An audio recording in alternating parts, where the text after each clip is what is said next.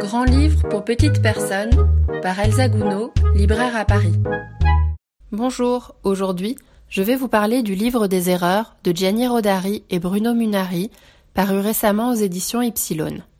Ypsilon est une petite maison d'édition plutôt discrète par son nombre de publications, mais très importante pour moi par la qualité de celle-ci, dans des genres assez différents, de la littérature à la poésie, en passant par la typographie et quelques albums jeunesse.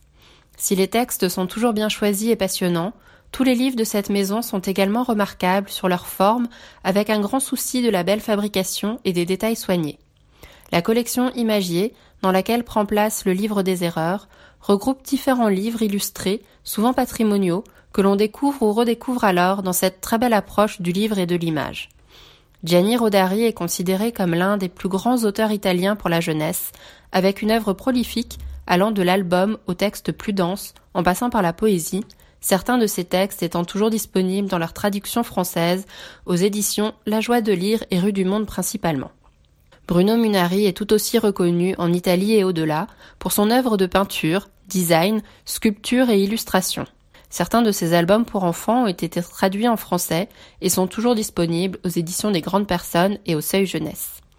Ces deux auteurs géniaux ont beaucoup travaillé ensemble sur la création de livres pour enfants dans les années 60 et 70, le livre des erreurs étant leur première collaboration, parue initialement en 1964 en Italie et traduite ici par Jean-Paul Manganaro, première traduction française de ce livre pourtant culte.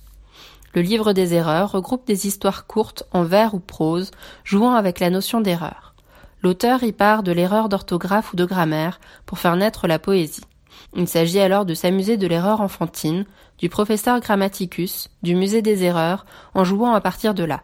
L'erreur n'est alors pas à corriger, étant le point de départ d'une dérive douce par association d'idées, vers un humour surgissant alors dans ses lettres en trop ou en moins, ses assonances ou dissonances, humour parfois jusqu'à l'absurde.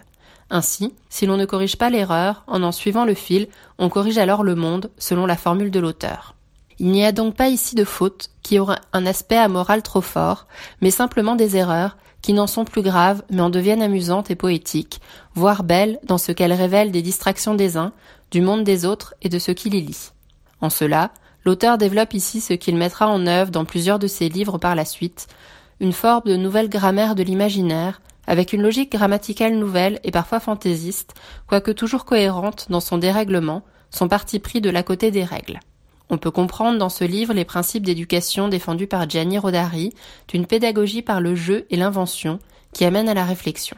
Il s'agit alors, plus que de les corriger, de comprendre les erreurs et leurs raisons d'être pour pouvoir alors jouer avec en s'amusant avec la langue et les mots. Ainsi, le premier jeu n'est-il pas, comme le titre d'une des parties du livre, de trouver l'erreur? Dans ce livre est à noter l'important et très intéressant travail de traduction de Jean-Paul Manganaro. En effet, comment traduire un texte jouant autant sur les erreurs, les lettres, les mots et leur signification? La traduction n'est alors pas littérale, ce qui aurait peu de sens pour découvrir l'univers malin et astucieux de Gianni Rodari, mais est une traduction plus libre et ludique, dans l'esprit du texte, éloge du jeu sur les erreurs. Les illustrations de Bruno Munari s'avèrent très drôles, des erreurs à repérer s'y nichant également, en parallèle ou en ajout au texte. Ce style est plus brut que dans certains de ses autres albums pour enfants, avec un trait simple, noir, assez libre et changeant, avec plus ou moins de détails. On peut alors y voir une forme d'illustration pouvant se rapprocher du dessin de presse humoristique, mettant l'accent sur les erreurs par des ratures, flèches ou pointillés, des jeux de typographie et des lettres personnifiées. L'illustration de couverture est en cela très bien vue, avec une flèche de couleur pointant les moustaches manquantes d'un chat.